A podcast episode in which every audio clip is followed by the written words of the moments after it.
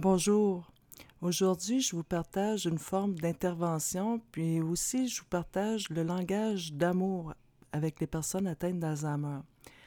Euh, je vais vous raconter euh, une anecdote ou deux, entre autres, qu'est-ce qui s'est passé. C'est que euh, Marie, à un moment donné, j'étais en train de discuter avec des amis à l'extérieur, dehors, et puis elle est venue me voir, puis elle m'a demandé le bottin téléphonique pour appeler sa mère. Sa mère, bien sûr, elle est décédée.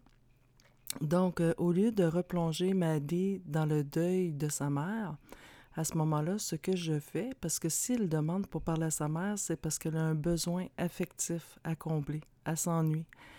Donc, je lui fais parler de sa mère, je lui pose des questions sur ma grand-mère, je lui raconte aussi euh, des anecdotes à propos de ma grand-mère, qu'est-ce que j'aimais d'elle. Euh, je la fais vraiment s'exprimer au niveau de sa mère, puis tout ça. Ça dure jamais vraiment longtemps, 5-10 minutes, et son besoin d'amour, son besoin affectif, il est comblé. Il est comblé parce que tout simplement, en la replongeant dans les souvenirs, euh, ça, elle va ressentir l'amour de sa mère, elle va, se elle rappeler des bons souvenirs et la sensation que cela avait. Donc, euh, ça n'a pas été long. Après ça, elle, a regardé la corde de linge, elle a dit, ah, je vais aller rentrer le linge, il y a du linge à rentrer son, besoin était comblé, était rempli, était bien intérieurement, ça allait bien, puis elle a continué euh, sa journée. Une autre fois, elle me parlait beaucoup d'une ancienne de ses patronnes qui était décédée, puis qu'elle venait d'avoir euh, la nouvelle. Donc, euh, je lui ai fait téléphoner une ancienne de ses collègues de travail avec qui elle est amie, toujours depuis qu'elle est à la retraite. Comme ça, en parlant avec son ancienne collègue de travail, elle va pouvoir parler de leur patronne qu'elle aimait tant.